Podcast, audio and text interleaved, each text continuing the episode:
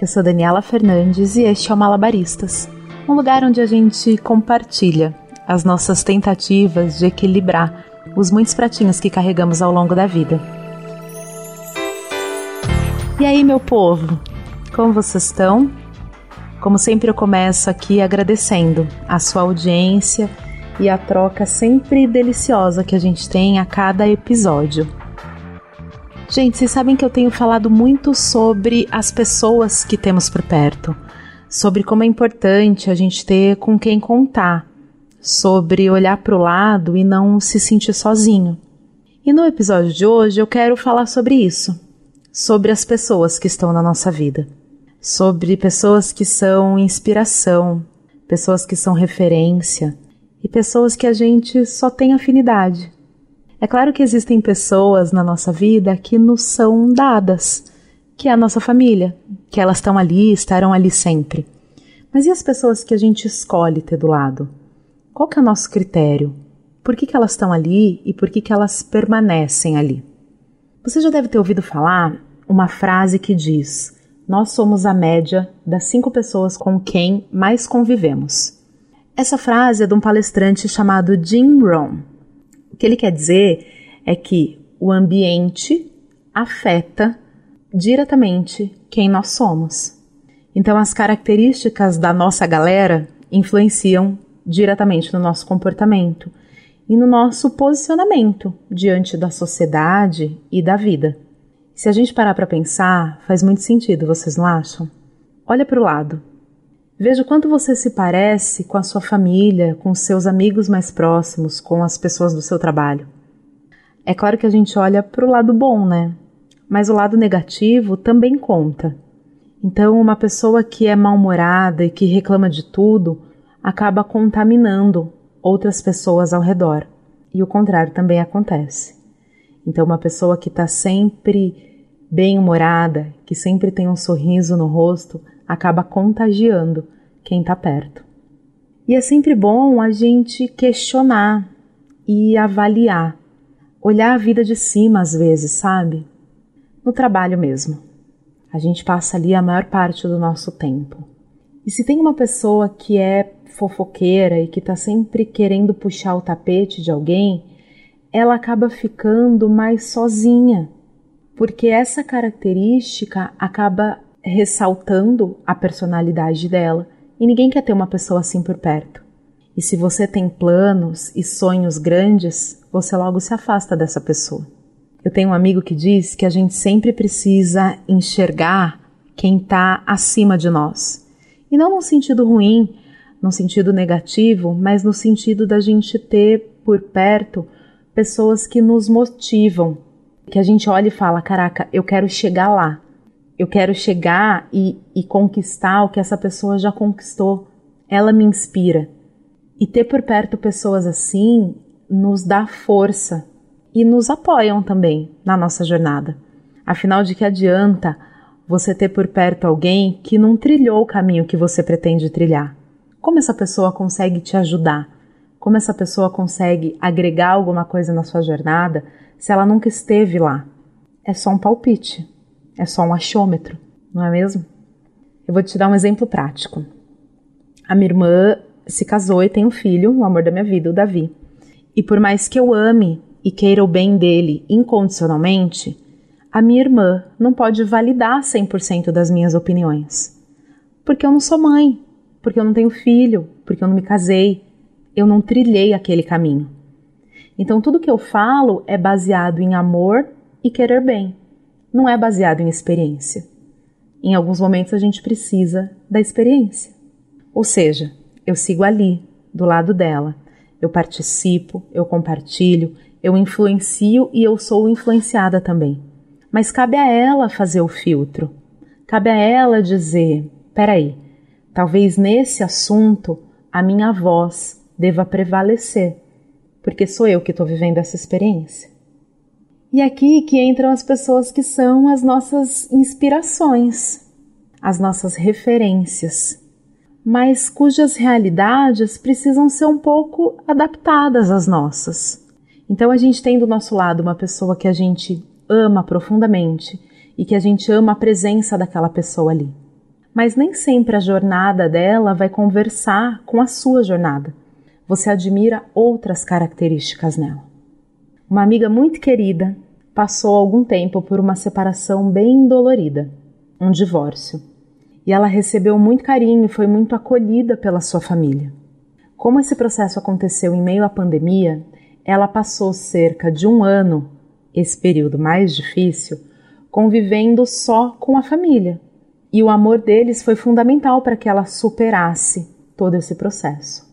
Porém, na família, todos eram bem casados e felizes ali com seus próprios núcleos familiares. E ela, aos poucos, se sentia um peixe fora d'água, porque a dor dela não era a dor de ninguém ali.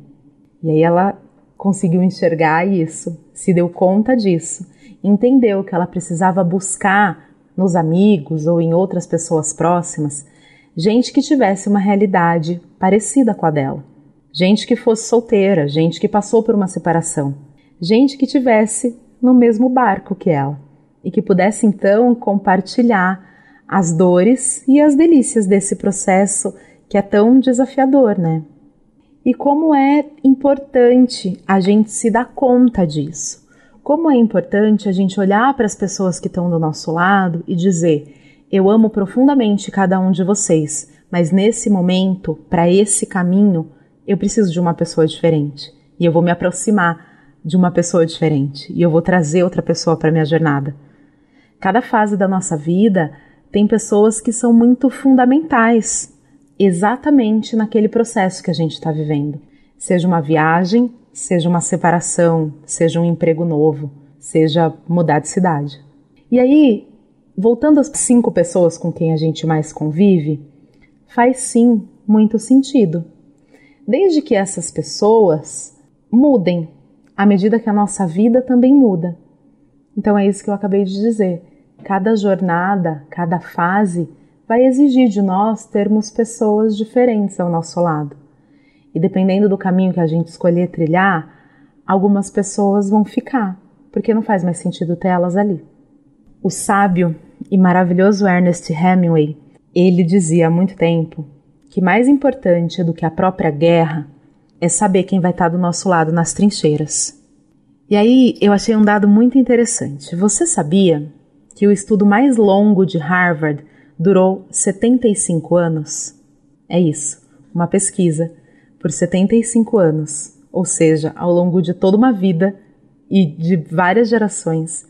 Os pesquisadores queriam entender mais sobre felicidade e eles ficaram sete décadas acompanhando vidas de pessoas e tentando encontrar respostas para as seguintes perguntas: 1. Um, o que faz as pessoas felizes? 2. Por que algumas pessoas são mais felizes que outras? E 3. Qual é o segredo por trás de uma vida feliz? E aí, depois de pesquisar mais de 720 pessoas durante toda uma vida, sabe o que eles descobriram? Que bons relacionamentos é o que nos mantém mais felizes e mais saudáveis. E ponto final. Essa é a conclusão de um estudo de 75 anos. Ou seja, pessoas conectadas com pessoas vivem mais e vivem melhor. E o Hemingway estava certo há tantos e tantos anos e a ciência só comprovou isso. No final do dia, o que vale mesmo é a gente ter por perto pessoas que nos fazem bem, que sejam nossas referências, com quem a gente constrói afinidades e se inspira o tempo todo. Porém, manter-se fiel à sua própria essência e à sua verdade vai filtrar quem vai estar do seu lado. Vai filtrar o que te toca e o que te intoxica. Saber em quem confiar e ser confiável para quem estiver ali do lado. O lance da responsabilidade emocional, sabe? Isso vale muito para qualquer uma das nossas relações tem a ver com respeito, com empatia e ter a consciência de que os nossos comportamentos afetam o desenvolvimento e o amadurecimento de quem está perto da gente. Eu acho que a gente está aqui todo dia para tentar ser melhor, para tentar ser de alguma forma inspiração para alguém, ter palavras boas e acolhedoras quando necessário e também ser um bom ouvinte quando alguém precisa conversar e desabafar. Não é sobre ter todas as pessoas do mundo pra ti. É sobre saber que em algum lugar alguém zela por ti. É sobre cantar e poder escutar mais do que a própria voz. É sobre dançar na chuva de vida que cai sobre nós. É saber se sentir infinito no universo tão vasto e bonito. É saber sonhar.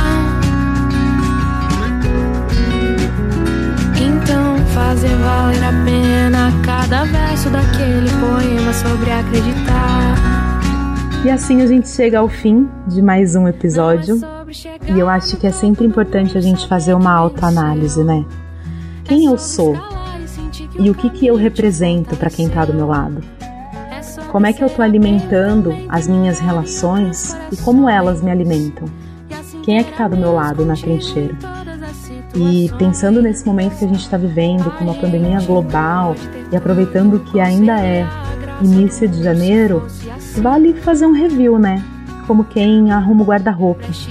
Para você que está aí ouvindo e está aqui na minha trincheira, do meu lado, muito obrigada. Eu espero te fazer bem como Malabaristas me faz e todos vocês que me ouvem toda semana. Eu sou muito grata pela nossa relação. Eu sou muito grata de poder tá aí no seu fone de ouvido, no seu celular. Pode ter certeza que eu aprendo muito com cada um de vocês. Eu espero que vocês tenham curtido e se vocês acharem que vale a pena, compartilhe com alguém. E deixe seu comentário lá no Instagram, no malabaristaspodcast. Combinado? Um grande beijo e a gente se vê semana que vem.